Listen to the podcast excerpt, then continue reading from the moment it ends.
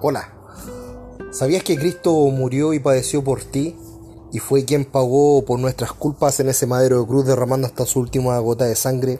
Y lo expresa bien claro Isaías en su capítulo 53.5 donde dice, pero Él fue traspasado por vuestras rebeliones y aplastado por nuestros pecados. Fue golpeado para que nosotros estuviéramos en paz fue azotado para que pudiéramos ser sanados. Ahí Él nos explica y nos habla el gran sacrificio que hizo Cristo por cada uno de nosotros.